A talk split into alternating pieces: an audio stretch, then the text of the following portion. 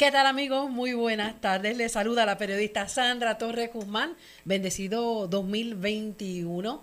Un abrazo especial y nuestro deseo de buena salud para cada persona que llegue hasta estas ondas radiofónicas o eh, a través también de aquellos que nos escuchan en internet en todas partes del mundo. Nuestro abrazo solidario y nuestros mejores deseos para este año que recién estamos desenvolviendo como un regalo que Dios nos da, que Dios nos ofrece, porque si miramos atrás, eh, fue un año duro, pero es una bendición haber permanecido en pie y en el propósito de Dios de estar eh, en estos días venideros también. Así que saludamos al doctor Pedro Díaz, director del Centro de Imágenes del Centro Médico Episcopal San Lucas. Buenas tardes, doctor. Buenas tardes, Sandra. Eh, gracias por la oportunidad de, compartir con, contigo y con, tu audiencia en la tarde de hoy. Eh, como bien dices, pues estamos sumamente eh, emocionados, ¿verdad? Ante la llegada del 2021. Entendemos que el 2020 pues fue un año de grandes retos, ¿verdad? Para nosotros, sobre todo en el aspecto de la salubridad de nuestro pueblo y, pues, la, como bien sabe, he estado asumiendo un rol activo tanto en el hospital con la institución como, como con el Task Force Médico del Sur y pues hemos estado por casi aproximadamente un año ya, pues estando lidiando con la situación del COVID-19 y pues evidentemente eh, nos sentimos muy orgullosos con la labor que se ha hecho, ¿verdad? Y con, con, la, la estadística y la salubridad de nuestro pueblo y cómo se ha manejado la situación, entendemos que, que, que, que, el futuro es favorable y pues con todo esto nuevo programa de, de vacunación que tenemos a nivel isla, pues entendemos que que ya pronto, ¿verdad? Debemos estar vacunando a la mayor parte de la población en los próximos meses y, y, entendemos que tenemos que, vamos a tener un panorama mucho más positivo. Doctor Pedro Díaz, ¿qué papel, qué función juega y jugó durante el 2020 la radiología con esta pandemia del SARS-CoV-2? Pues la radiología jugó un papel evidentemente eh, ¿verdad? importante, eh, tanto en, ayudar a, establecer diferentes eh, patrones ¿verdad? de lo que nosotros podíamos eh, identificar que fuera asociado a la enfermedad o patrones que fueran similares a, a los del COVID-19. Evidentemente, en diferentes jurisdicciones de los Estados Unidos y del mundo, pues tuvo roles diferentes dependiendo de las pruebas que habían disponibles esto ha habido una una eh, gama muy amplia verdad de data científica que surgió en el 2020 a raíz de toda esta pandemia y cómo los hallazgos radiológicos pues pudieron eh, ayudar a, establecer diferentes tipos de, criterios de severidad en cuanto a los pacientes que estaban hospitalizados. Eh, también pudimos identificar otra serie de hallazgos radiológicos que empezamos a ver que podían estar asociados también a la infección del COVID-19, no solamente en los pulmones, sino en manifestaciones extrapulmonares. Eh, como bien sabe, pues la, condición del COVID-19 crea una cascada de inflamación y una cascada de eventos eh, vasculares y trombóticos, pues que, que pues se manifestaban en otros tres estudios que nosotros realizamos, eh, como lo son los, los estudios a nivel de la geografía pulmonar, a nivel de geografía cerebral, esto a nivel de, complicaciones tromboembólicas eh, a nivel del cuerpo eh, y a nivel de manifestaciones en el sistema nervioso central también pudimos ver diferentes manifestaciones del mismo. Así que en fin, el COVID-19 pues no, nos ha traído ¿verdad? una amplia gama de manifestaciones a nivel sistémico eh, y complicaciones eh, en diferentes sistemas del cuerpo, incluyendo el sistema gastrointestinal, el sistema nervioso central, eh, en los cuales nosotros podemos jugar un rol importante en el diagnóstico de esas otras condiciones o complicaciones asociadas al COVID-19.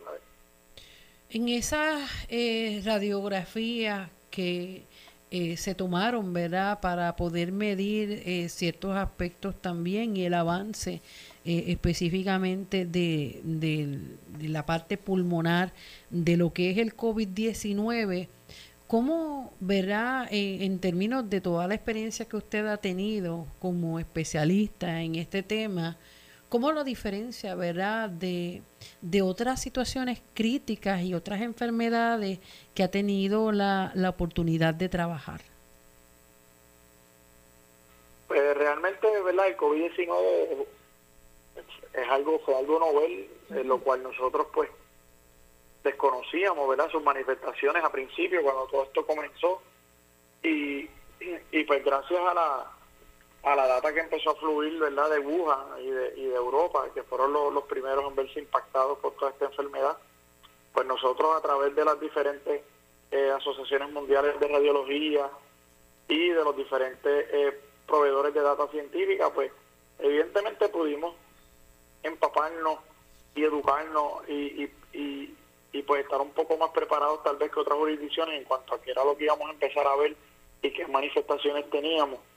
Yo creo que gracias a la tecnología, gracias a las redes sociales y gracias a, a, al internet, nosotros pudo haber una, una fluidez mucho más rápida de información eh, que ha sido impresionante. Eh, antes, antes, ¿verdad? Teníamos que esperar a que esa data se depurara, ya que era pasado un tiempo más, más, pasado un tiempo más largo antes de nosotros poder tener acceso a data. En este caso, con esta pandemia, pues entiendo que la data a nivel mundial fluyó tan rápido, en los cuales diferentes jurisdicciones pudimos aprender de diferentes países del mundo lo que se estaba haciendo y lo que se estaba practicando, y pues yo creo que eso jugó un papel importante. Eh, en que otras, en que pudiéramos aprender unos de otros y colaborar en ese sentido. Eh, así que yo creo que eso son un rol importante. Eh, evidentemente el establecimiento de protocolos a nivel hospitalario eh, y a nivel interhospitalario y a nivel regional, ¿verdad? ese, esa, esa organización y establecimiento de protocolos y comunicación entre colegas, pues también fue es muy importante en cómo establecer el manejo de todos estos pacientes. Y pues sí, evidentemente la radiología jugó un papel importante tanto a nivel de triage en, los, en, la, en las carpas temporeras que establecieron los diferentes hospitales para la evaluación preliminar de estos pacientes, como a nivel intrahospitalario, cuando los pacientes ya estaban diagnosticados, admitidos a, a piso y o a intensivo, y también para el manejo, como bien te expliqué, de todas las complicaciones que nosotros fuimos viendo eh, a nivel a nivel intrahospitalario sobre el COVID-19 y qué repercusiones podía tener tanto en el sistema respiratorio como en otros sistemas. Ahora bien, cabe ver, ¿verdad? Ya estamos empezando a ver eh, lo que nosotros, ¿verdad? Conocemos como la secuela, ¿verdad? ¿Cuáles son las consecuencias que va a dejar el COVID-19 en nuestros pacientes, en los pacientes que han estado expuestos, que han padecido la condición y, que se han recuperado, pues ahora eh, ya hay data fluyendo al respecto, así que nosotros, evidentemente, esto se va a seguir estudiando por un periodo más prolongado, porque va, pues, va a haber consecuencias a corto, mediano y a largo plazo. Y pues yo creo que es importante eh, nosotros estar pendientes y mantenernos al día respecto a cuáles van a ser las repercusiones del mismo. Y de hecho se había estudiado hace varios meses pacientes que habían vencido al COVID, que continuaron eh, con problemas respiratorios, eh, se les afectó, eh, se les afectaron los pulmones, se les afectó el, sistema respiratorio una vez el COVID tocó y se fue, marcó a las personas. Pues sí, como, como bien menciona, evidentemente eh, hay data científica y hemos podido observar y, en nuestro en nuestro en nuestra práctica diaria pues hemos podido ver verdad diferentes eh, repercusiones o, secuelas verdad de lo que de lo que fue la infección a nivel pulmonar del covid 19 eh, estamos familiarizándonos con los hallazgos que se pueden ver al respecto. También hay diferentes asociaciones y diferentes eh, otras especialidades que están evaluando eh, también el sistema cardiovascular. Eh, se está viendo manifestaciones más a largo, más a corto y mediano plazo eh, respecto a la infección del COVID-19 y que y que condiciones como miocarditis y, y, envolvimiento del miocardio pues puede causar. Eh, ¿verdad? Pero obviamente todo esto se va estudiando a, a la misma vez que vamos vacunando a nuestra población y pues vamos viendo cómo se va manejando la inmunidad de rebaño. Así que todo esto es un proceso eh, paulatino y de aprendizaje constante, ¿verdad? Nosotros nos mantenemos todo el tiempo pendientes. Eh, porque siempre hay cosas nuevas, siempre hay algo nuevo que aprender.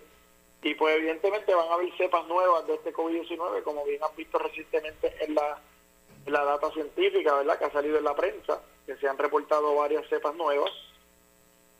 Y pues estas cepas mutan y pues tenemos que ver que los efectos sean similares y ver si hay algunas manifestaciones o algunas predilecciones eh, de otros órganos. Así que eh, es cuestión de estar pendientes y educados para el beneficio y la salubridad de nuestros pacientes.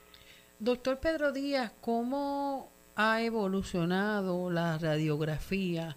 ¿Cómo nace la radiografía y, y todos estos avances, verdad? Usted dirige un centro de imágenes con unos equipos sumamente sofisticados, pero si vamos atrás, eh, por lo menos los que tenemos un poquito más de décadas de vida, recordamos, ¿verdad? Una, unos equipos sumamente eh, distintos, totalmente distintos a lo que vemos ahora.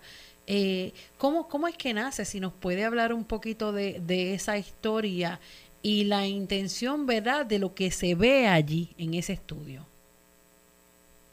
Pues mira, eh, es interesante porque la, la, la radiología en sus comienzos, pues eh, tuvo, tuvo un desarrollo eh, el cual el cual fue eh, un desarrollo paulatino eh, durante sus comienzos y pues la investigación científica a medida que, que pasó el tiempo pues tuvo un progreso con una velocidad te diría yo paulatina en la radiología en los comienzos.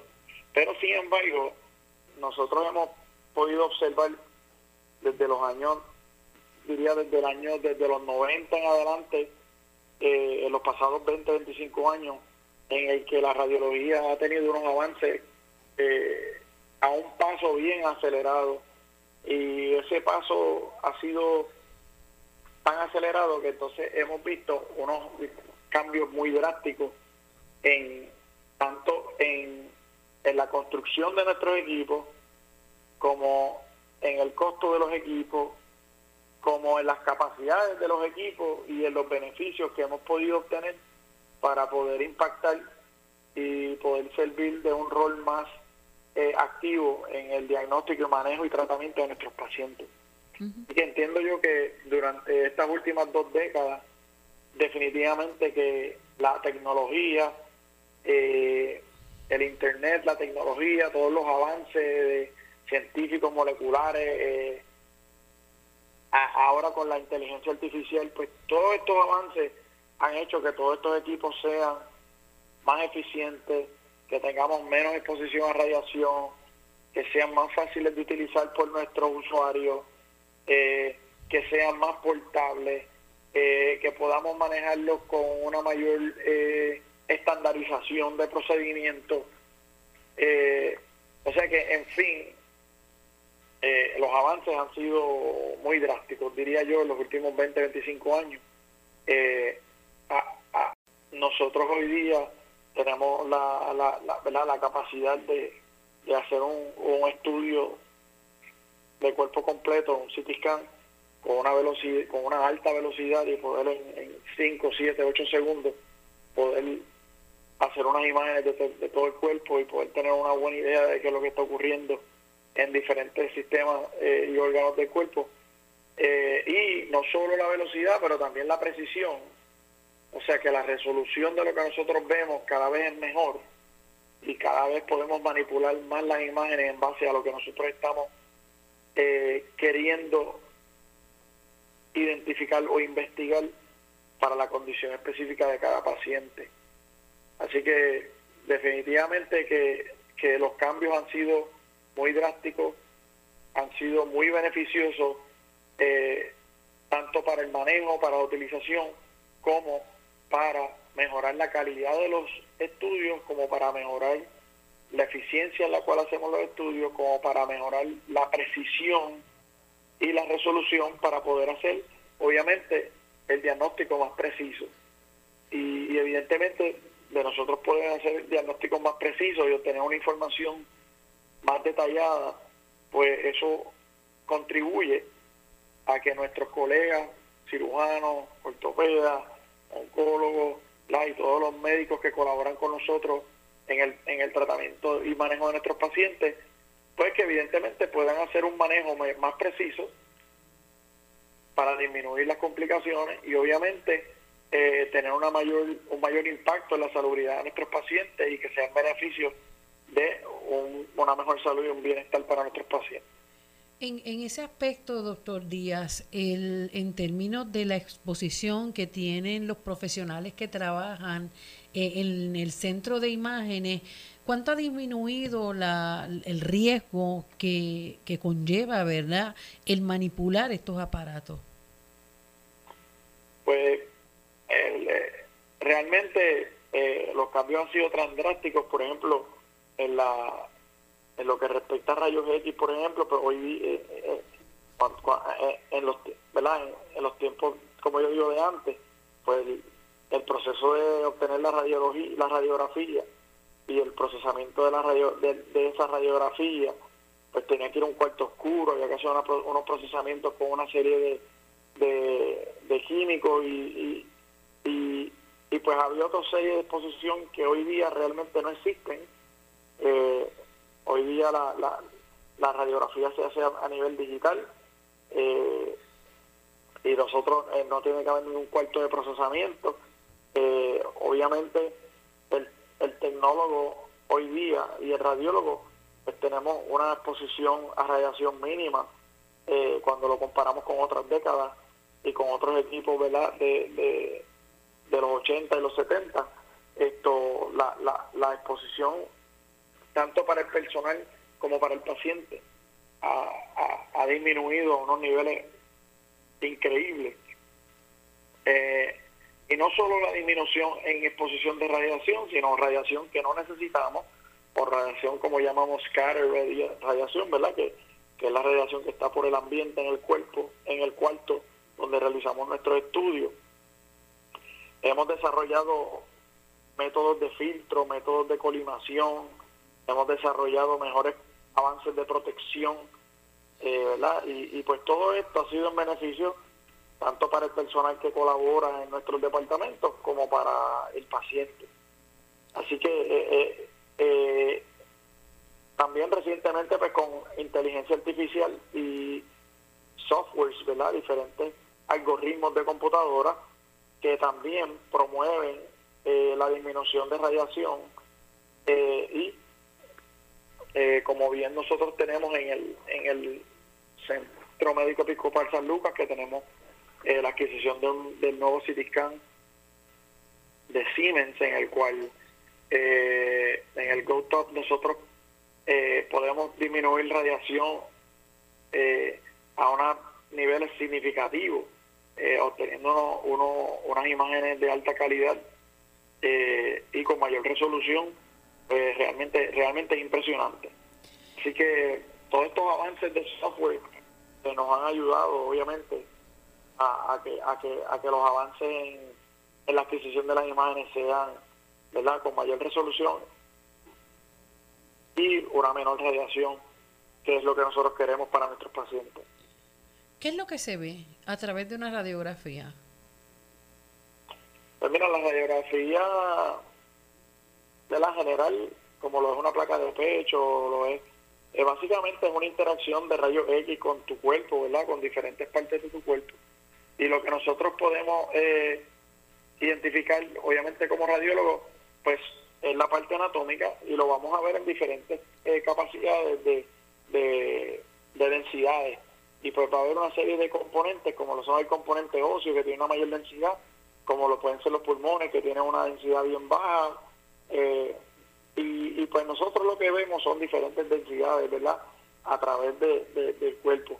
Y lo mismo sucede cuando hacemos, hacemos la tomografía computarizada.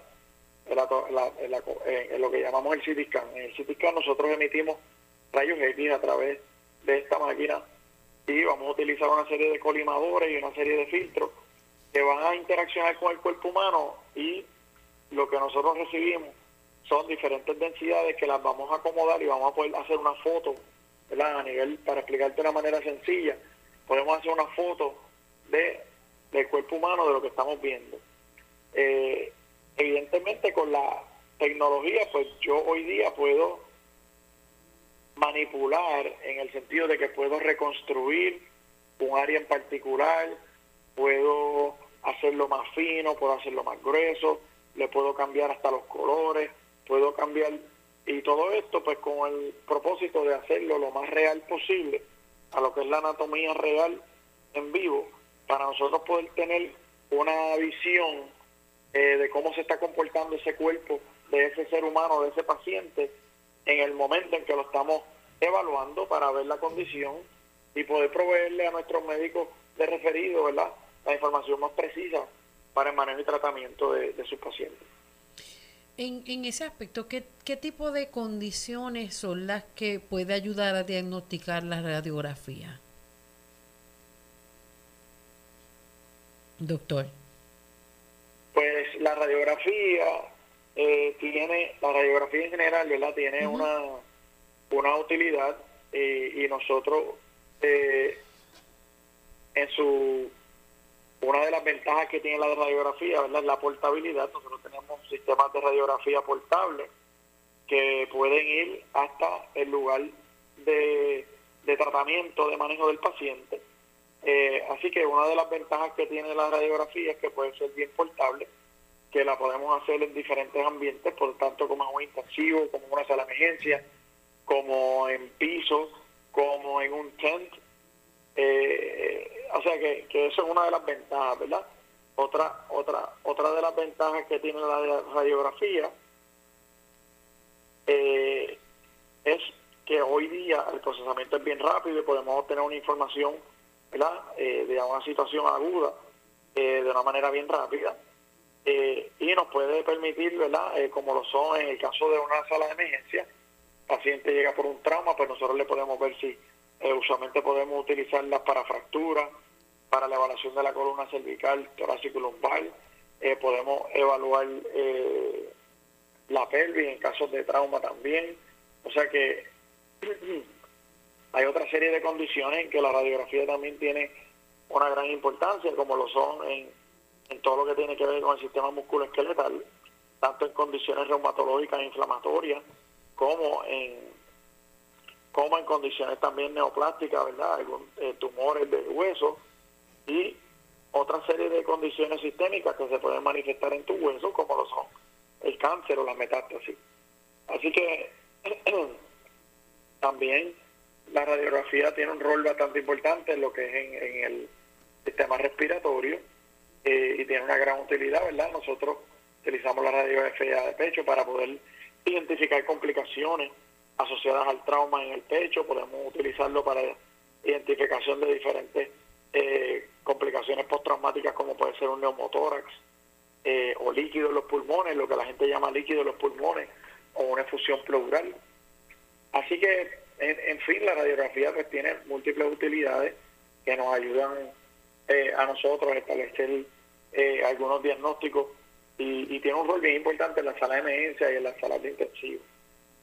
En, en, ese aspecto también está lo que son las neuroimágenes, que es lo que está ahora pues dotado, lo que es el centro de imágenes del Centro Médico Episcopal San Lucas, en términos también de, de la manera en que se integra para trabajar con los pacientes que sufren accidentes eh, cerebrovasculares, que es una, es una, es una situación también de que, ustedes también aportan en términos de lo que puede ser eventualmente no tan solo la, la calidad de, del tratamiento y seguimiento a ese paciente, sino que también es determinante para poder eh, ver de una manera mucho más eh, urgente lo que puede estar entre la vida y la muerte, lo que puede significar entre lo que es la vida y la muerte de ese paciente. Pues, pues como bien mencionas, en el centro de imágenes, pues tenemos eh, una gama amplia de servicios que, que colaboramos con nuestros médicos de la sala de emergencia, nuestros neurólogos y nuestros médicos de referido en todo lo que implica las, las neuroimágenes, que básicamente en cuanto a accidentes cerebrovasculares, pues son pacientes que nosotros vemos desde el inicio eh, al entrar por la sala de emergencia. Así que dentro de ese armamentario nosotros comenzamos con la utilización del CT scan, en donde la primera evaluación se hace por sala de emergencia, usualmente cuando estos pacientes vienen con algún déficit neurológico y nosotros pues ayudamos a nuestros clínicos a establecer si hay algún tipo de complicación de ese accidente cerebrovascular como una hemorragia o alguna condición que podamos identificar que sea una contraindicación al manejo y tratamiento eh, de estos pacientes, lo cual es la verdad eh, el proceso de anticoagulación. Así que nosotros eh, trabajamos de, lleno con, verdad, directo de mano a mano con nuestros emergenciólogos, esto en la evaluación inicial de esos pacientes. Subsiguientemente nosotros también, ¿verdad? Con nuestro equipo nuevo de 128 cortes, pues nosotros podemos eh, en el CT hacer estudios de angiografía por CT, en la evaluación aguda de estos pacientes y podemos identificar cuál es la arteria la tapada a nivel cerebral o cuál es el, el, el, origen ¿verdad? de este de este accidente cerebrovascular y además podemos brindar la información a nuestros clínicos de seguimiento, tanto al neurólogo o a los internistas, de qué factores de riesgo puede tener ese paciente para estar padeciendo de accidentes cerebrovasculares con otra serie de hallazgos que podemos ver en el cerebro o a nivel de otros eh, anatomía vascular del paciente. Eh, en adición a esta evaluación, pues nosotros también participamos en la evaluación de, de ultrasonido, la carotidio, eh, a nivel de la utilización de Doppler, lo cual juega también un rol importante en la evaluación eh, de enfermedad aterosclerótica a nivel de la vasculatura del cuello y la carotidia interna. Esto, eh, además de eso, pues también estamos totalmente equipados con una sala de neuroimágenes eh, de resonancia magnética. Tenemos un MRI 1.5 Tesla de Siemens también, en el cual tenemos todos los protocolos para evaluar accidentes neurovasculares eh, eh, evaluamos nuestros pacientes eh, con, con, protocolos dedicados a esa condición para dar una información bastante eh, certera, ¿verdad? precisa, para ayudar en el manejo y diagnóstico de la condición. por MRI también cabe destacar que hacemos angiografía por MRI y esa angiografía por MRI también nos, nos provee una información de la vasculatura intracraneal eh, tanto a nivel de cerebro como extracraniana a nivel de cuello, para nosotros poder estratificar el riesgo y cómo está distribuida la enfermedad a nivel eh, vascular de los pacientes que sufren estos tipos de accidentes cerebrovasculares. Así que, en fin, tenemos una amplia gama de servicios que podemos utilizar ¿verdad?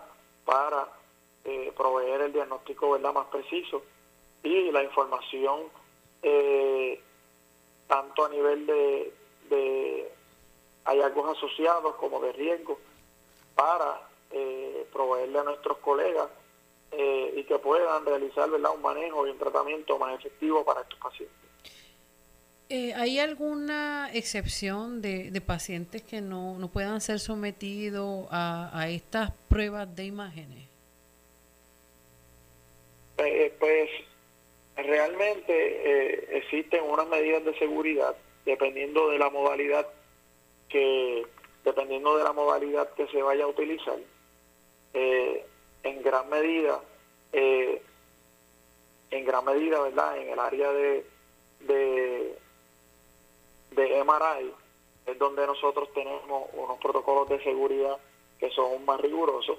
Y por eso no sé si has tenido la oportunidad ¿verdad? de hacerte un MRI pero siempre, siempre que hacemos un MRI tenemos que hacer un, un cernimiento y un cuestionario a nuestros pacientes para poder identificar si el paciente tiene algún tipo de, artefacto metálico o si tiene algún tipo de artefacto electrónico en su cuerpo eh, o si ha tenido algún tipo de cirugía o prótesis que tenga algún metal en el cuerpo para nosotros, a su vez, poder investigar si este met, si este artefacto que tiene, pues juega algún rol de contraindicación en lo cual no le permite al paciente entrar al área de Maray.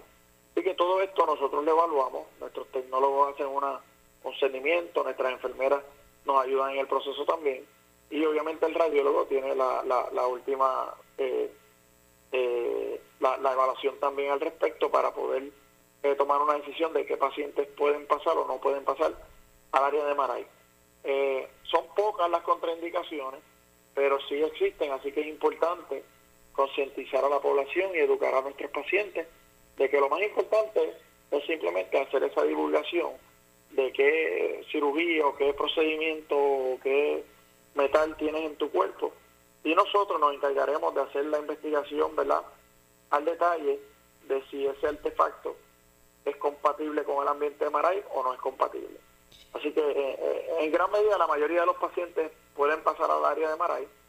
Eh, solamente existen unas excepciones y nosotros pues muy bien la identificamos y esto le explicamos al paciente y buscamos del paciente no poder hacerse un MRI, pues buscamos alternativas, ¿verdad? Con otras modalidades que sí podemos utilizar eh, y que no y que no tengan ningún tipo de riesgo para el paciente y la seguridad del paciente. Doctor eh, Díaz, en términos de lo que son los pacientes con Alzheimer eh, en esta última década, mm, aunque no se sabe a ciencia cierta, ¿verdad? No hay una estadística que pueda precisar eh, un aproximado de, de, cuántos pacientes podemos tener aquí en, Puerto Rico.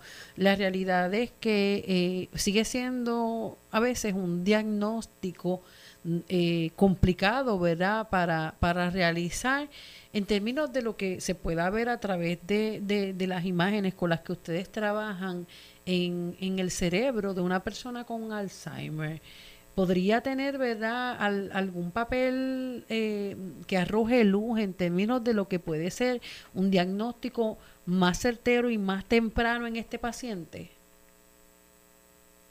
Pues la condición de Alzheimer, eh, evidentemente en, en, Puerto Rico tenemos prevalencia de Alzheimer, como bien hemos visto, y es algo que se está estudiando a nivel local y, a nivel internacional.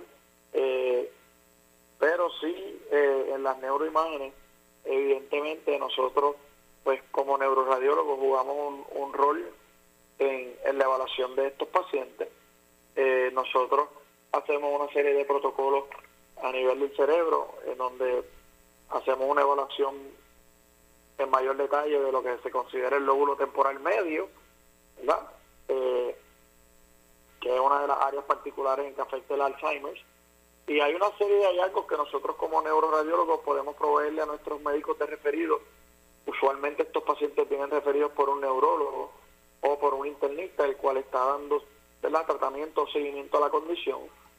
Y, y pues hay una serie de hallazgos en los cuales nosotros sí podemos eh, hacer sugerencias de que, de que este diagnóstico ¿verdad? podría estar presente en base a una serie de, de indicadores que podemos ver Así que nosotros pues jugamos un rol en, el diagnóstico de la condición de Alzheimer y también hay otra serie de demencias eh, como lo es como lo es frontotemporal demencia, como lo es Pick's disease, o sea que hay otra serie de condiciones o como lo es vascular demencia, que hay otra serie de condiciones que pueden presentar los síntomas de demencia, pero pueden pueden tener otros patrones morfológicos en el cerebro eh, en los cuales nosotros sí podemos también identificar y sugerir y ayudar al médico en el diagnóstico o en el proceso de diagnosticar a esos pacientes.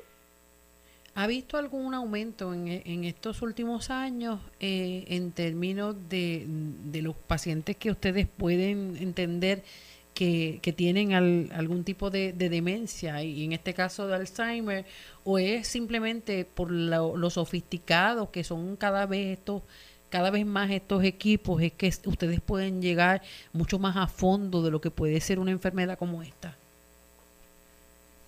Eh, pues mira, realmente eh, lo, lo, que sí, en cuanto a nivel estadístico, ¿verdad?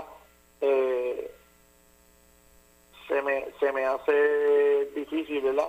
Establecer si ha habido un aumento o no reciente pero lo que sí te puedo decir es que evidentemente a medida que hemos avanzado en la tecnología y nuestra resolución es mayor, pues podemos, hemos podido, eh, y esto nos pasa también con los, con, con, los diagnósticos de cáncer, por ejemplo.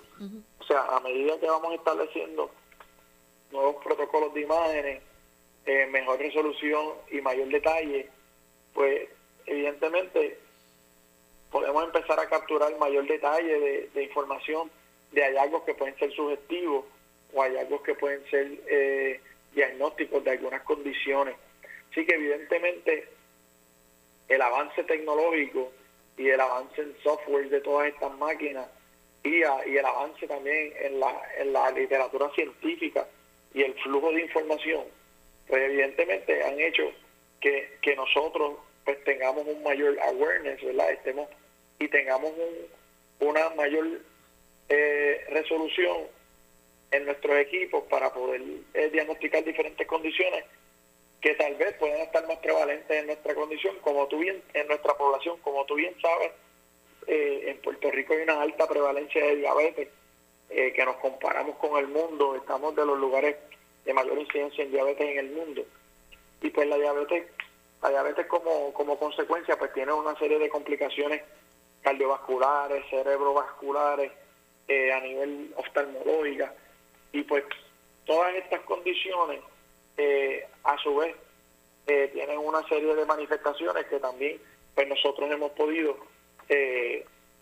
contribuir al diagnóstico y manejo de, de esas condiciones. así que yo creo que, que en fin, todos estos avances tecnológicos y el flujo de información científica a nivel mundial con la a través de las redes sociales, el internet y, y, evidentemente a través de los avances en, en, los equipos que nosotros utilizamos, pues nos están dando una, nos están dando más herramientas para nosotros poder diagnosticar mucho más temprano eh, condiciones oncológicas y condiciones que tal vez en otras décadas pues las podíamos identificar mucho más tarde. Así que yo creo que estamos haciendo una intervención, una identificación ahora mucho más temprano. Eh, y pues en ese sentido estamos eh, tratando de ganarle la batalla a todas estas condiciones para el beneficio de nuestros pacientes. ¿Qué papel juega la radiografía en la prevención de ciertas enfermedades? Pues la radiografía como tal, eh, y cuando utilizamos el término radiografía, ¿verdad? Lo quiero llevar a radiología. A radiología, exactamente. Y la, y la, y la radiología pues juega un papel bien importante en prevención de múltiples enfermedades. Eh, como bien sabe, hicimos la campaña, ¿verdad? De, de, cáncer de seno eh, en el mes de octubre y pues la mamografía está basada en rayos X y pues evidentemente es un estudio que ya conocemos y que tenemos suficiente datos científica para la prevención ¿verdad? de cáncer de seno y evidentemente con la mamografía eso es lo que hacemos, lo que hacemos es la detección temprana es la solución, así que mientras más temprano podamos detectar eh, algún tipo de lesión en el seno, pues mejor, mejor prognosis tienen nuestros pacientes, tratamientos pueden ser más efectivos y podemos eh, erradicar la enfermedad en, en estadios tempranos Así que eso es lo que estamos buscando con todas estas condiciones. Actualmente también, actualmente también eh, utilizamos eh, la sonografía para el seguimiento de condiciones, por ejemplo, como en la glándula tiroidea. Sabemos que en Puerto Rico hay una incidencia eh, prominente, ¿verdad?, de lo que es el cáncer de tiroides. Y, y pues la sonografía es algo, es otra utilidad, ¿verdad?, dentro de la radiología que nos ayuda a, a prevenir, ya que podemos eh, evaluar diferentes órganos y, y podemos, eh, si la utilización de radiación en particular, y podemos eh, de esta manera pues actuar en prevención. Lo mismo pasa con la sonografía a nivel vascular. Utilizamos la sonografía para evaluar aneurismas de la vuelta abdominal, para poder identificarlo en diferentes etapas eh, De, de, nuestros pacientes.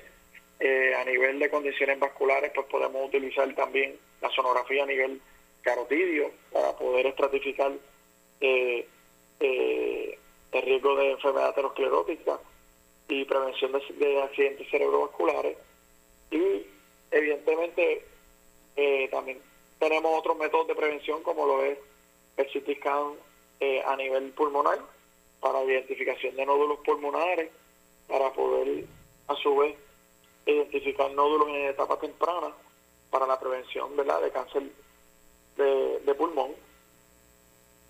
Así que, en fin, en diferentes, ¿verdad? Como yo digo, en diferentes décadas, diferentes pacientes, pero nosotros tenemos diferentes imágenes que podemos utilizar para la para poder evaluar eh, nuestros pacientes y, y poder eh, impactar, ¿verdad? Eh, y prevenir diferentes condiciones para proveer una vida más saludable.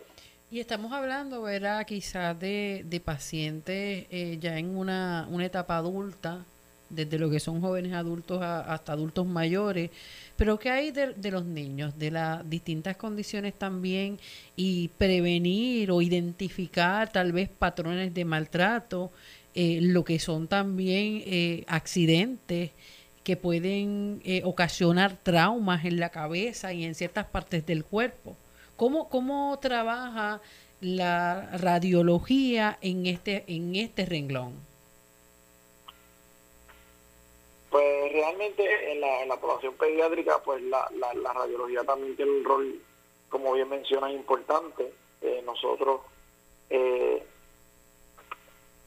en, en cuanto a situaciones de, de emergencia, ¿verdad? En el, en el Centro Médico Episcopal San Lucas tenemos una sala de emergencia pediátrica y y en la misma pues evaluamos ¿verdad? casos de niños con trauma. Sabemos que, que, el trauma en los niños pues una de las razones principales por las cuales no visitan el hospital, porque pues están en su desarrollo, están jugando, están eh, interactuando con las diferentes bicicletas, con sus métodos de diversión, eh, juegos, y pues siempre el, el rol de la evaluación del médico es la emergencia, cuando estamos en el setting de trauma, usualmente vamos a, evaluar la extremidad o el área del cuerpo eh, para eliminar cualquier eh, posibilidad de una fractura, pues utilizamos los rayos X.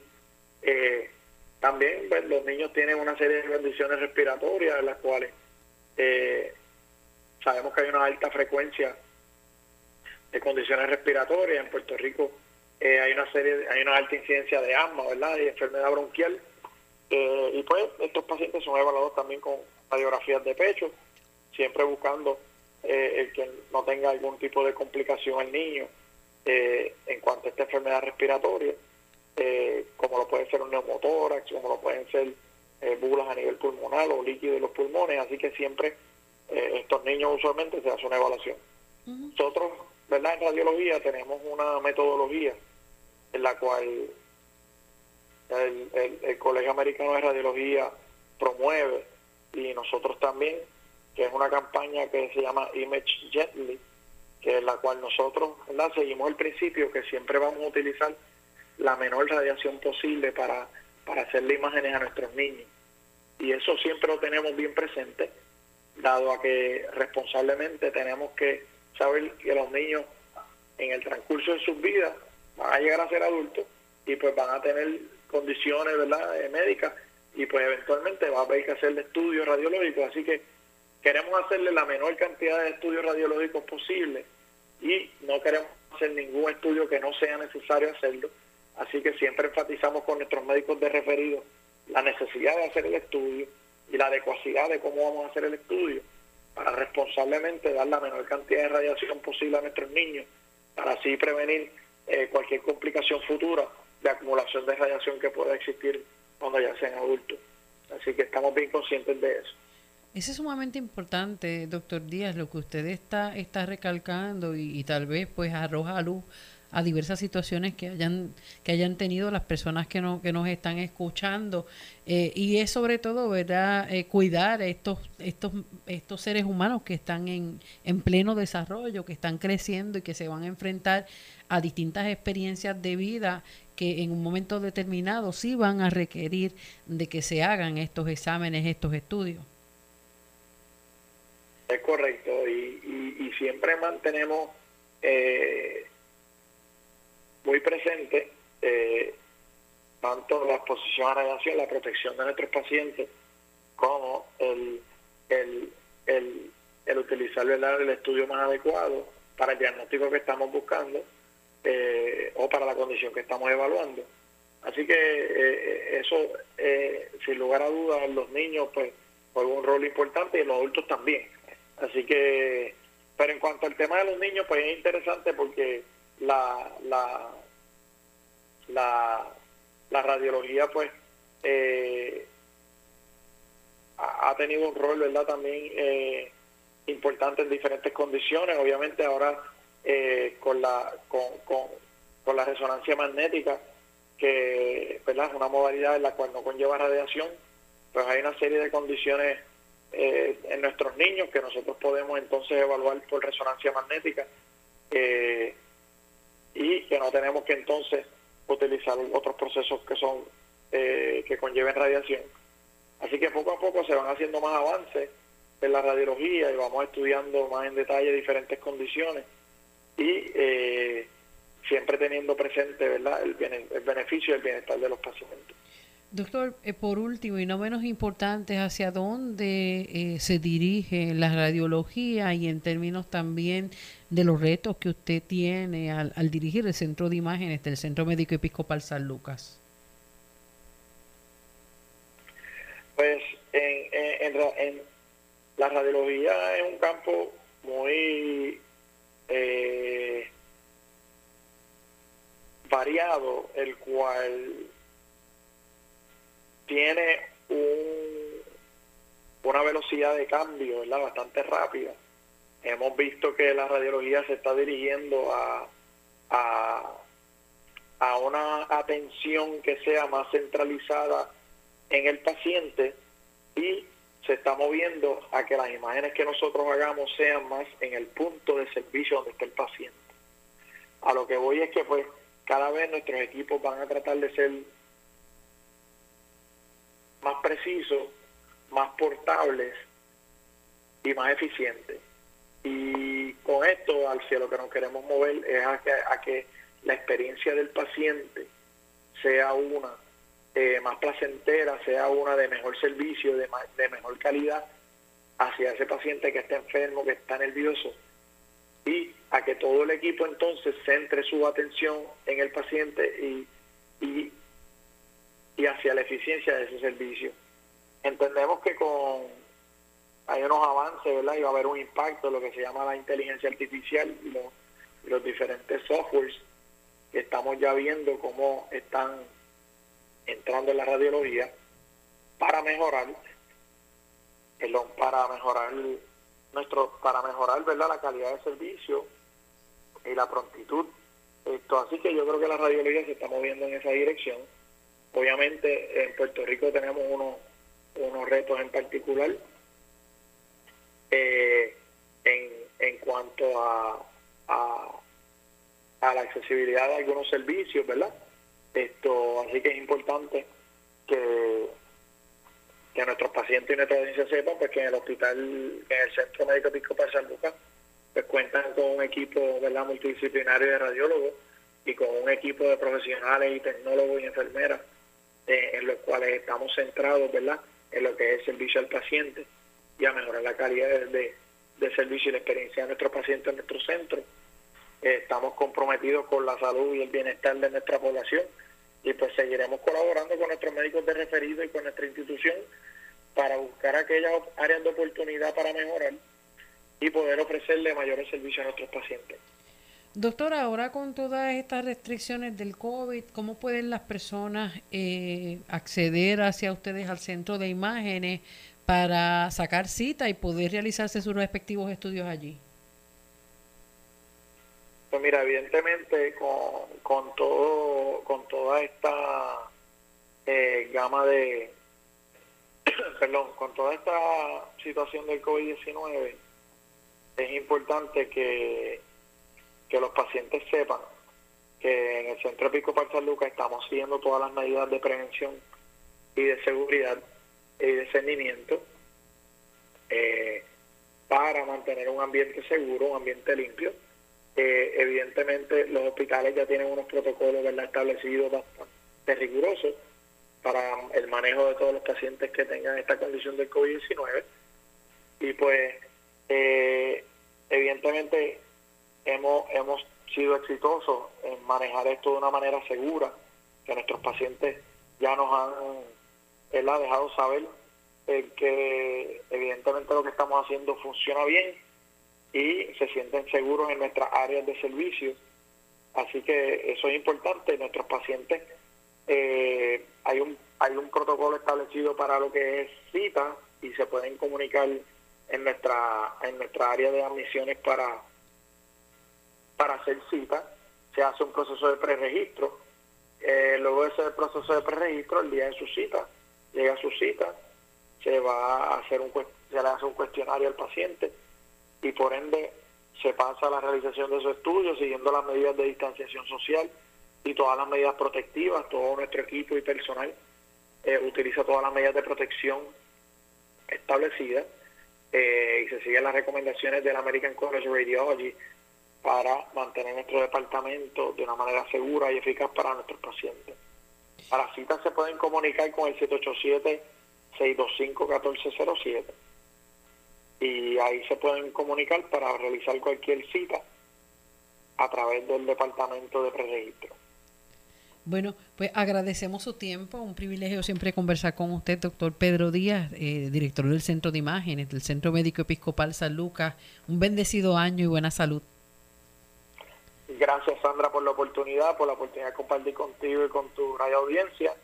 Eh, que este nuevo año, como bien dice, esté lleno de salud, bienestar eh, para toda nuestra población, nuestros pacientes, y que podamos esto eh, continuar hacia adelante, lograr nuestra inmunidad de rebaño y, y lograr una nueva y, no, y lograr nuestra normalidad. Un abrazo fuerte en la distancia. Bendiciones. Bendiciones, gracias. Amén. Bueno, muchas gracias al doctor Pedro Díaz, director del Centro de Imágenes del Centro Médico Episcopal San Lucas. En este su programa San Lucas al Día. Recuerde sintonizarnos de lunes a viernes de 1 a 2 de la tarde por aquí, por Radio Leo 1170M, Radio Leo 1170.com. Sandra Torres Guzmán estuvo con ustedes en la dirección técnica Carlos José Vázquez. Buenas tardes, bendiciones.